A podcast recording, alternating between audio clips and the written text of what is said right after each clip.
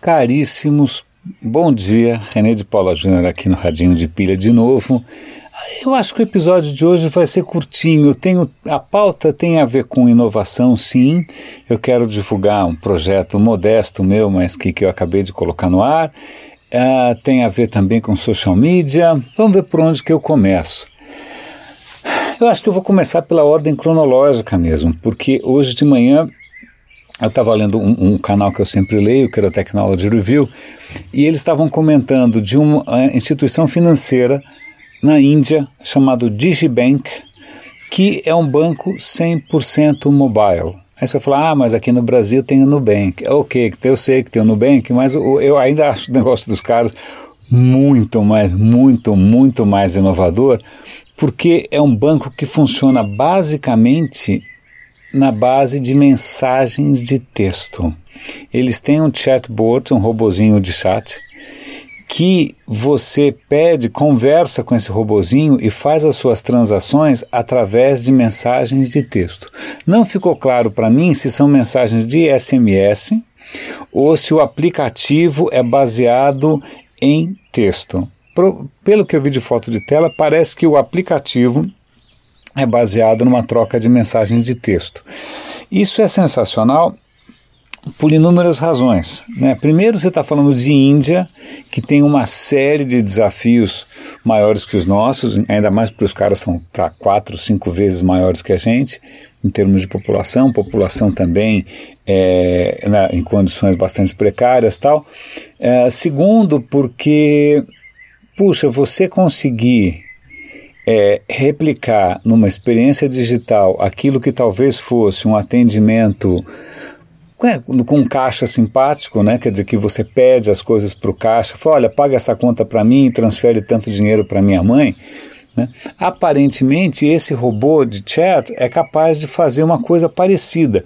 Ele é capaz de, de entender as suas ordens né? e, e executar as operações sem você ter que navegar por um monte de né, menus e opções, etc e tal. Inclusive parece, eu vou dar o link aqui, leia uma matéria, tem foto de tela, é muito bacana.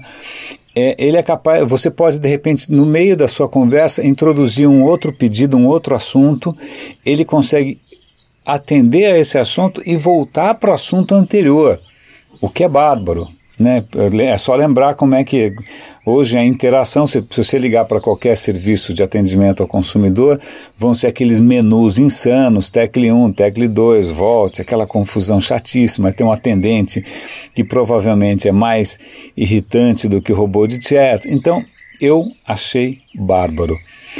Entre outras coisas, o fato de você é, fazer a interação por texto, por mensagem de texto, é muito, muito, muito mais simples do que você fazer por voz. Por voz, reconhecimento de voz, de diferentes sotaques, tá, é, tem um ruído ambiente, é muito mais complicado, claro. Mas eu vejo, isso o artigo não comenta, isso eu é, é, pensando sozinho aqui, que em termos de UX faz todo sentido, porque você não vai querer, sei lá, no ônibus, né, tá falando em voz alta, o que, que você vai fazer com o seu dinheiro? Você não vai querer num restaurante, né, tá falando para onde você transfere dinheiro e quanto. Né? Então a questão do texto me parece muito mais é, útil e sensato em termos de transações bancárias do que você está eventualmente falando isso em voz alta por aí no meio da rua, o que me parece uma coisa de louco.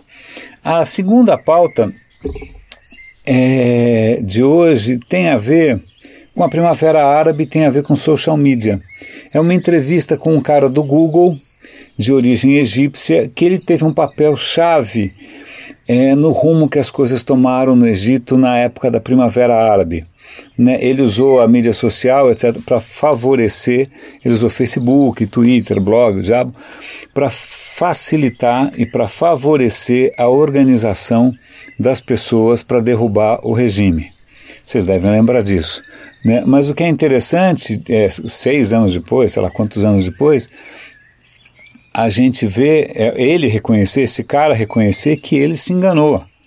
Porque a esperança que ele tinha que a plataforma, que as plataformas de social media por si só é, fossem benéficas, por si só fossem garantir né, que as coisas tomassem um bom rumo, que fossem é, gerar uma nova fase no Egito, foram por terra. Ele foi ingênuo, ele foi, e aí digo eu, messiânico. Messiânico porque ele imaginou que ele fosse ser salvo pela tecnologia. O que a história mostrou em, que em muito pouco tempo os inimigos também aprenderam a usar essa ferramenta e começaram a usar inclusive com mais é, recursos com mais efetividade, né, de maneira mais estruturada e pela própria natureza de algumas plataformas o discurso se polarizou. Está aparecendo o Brasil ou não? Está aparecendo a Dilma e o Lula financiando a esgotosfera, né, pagando né, influenciadores, etc. e tal. Bom, foi o que aconteceu no Egito, é o que aconteceu no Brasil né, você tem uma polarização das opiniões, você tem gente jogando pesado desinformação, você tem o governo monitorando as pessoas. Então, é muito interessante, leiam a entrevista, o cara está sendo muito honesto e está tendo muita transparência com relação ao, que ele, ao legado que ele deixou, e ele também está tentando criar outras plataformas que não tenham os vícios originais, né, ou que não tenham essa inocência original que tem lá Facebook, Twitter, etc. e tal. Né? Não sei no que vai dar. Né? Eu, é, essa é uma, uma tecla é, em que eu tenho batido faz tempo, é, em que plataformas, dependendo de como elas são desenhadas, elas podem favorecer um certo tipo de comportamento e desfavorecer ou, ou mesmo eliminar a possibilidade de outros. Né? Então, é, é, muito interessante. Se você trabalha ou se interessa por social media, eu acho que é, um, né, é uma maneira interessante de você rever a, o impacto que essas coisas tiveram na história do Egito e talvez na nossa também. Por último, para encerrar mesmo, há, há algum tempo atrás, alguns dias atrás, eu comecei uma série de pequenos vídeos é, quando eu digo pequenos, são pequenos mesmo, eu falo pra caramba, então são vídeos de 30 segundos. Eu comecei uma série Como Mudar, sei lá, não sei o que em 30 segundos, como conquistar mulheres em 30 segundos, como ficar mais esperto em 30 segundos. E aí no fim, ontem eu encerrei, eu criei um último episódio, eu falei, eu acho que eu esgotei o assunto, quando eu fui ver, eram, deu sete episódios certinho. Falei, nossa, praticamente uma semana, né? Uma semana de, de episódios. Então eu criei uma playlist. Eu vou dar link para essa playlist aqui. São sete episódios. Tem desde como ter sempre razão, como aprimorar a sua mente e por último, que eu acho que é o mais importante e que tem a ver com o que a gente está falando aqui, desde a, do banco na Índia até social media na Primavera Árabe, como mudar o mundo em 30 segundos. Então, Espero que, que você goste dos sete videozinhos. Compartilhe, né? É, é, meu alcance é pequeno, se vocês me ajudarem vai ser maior.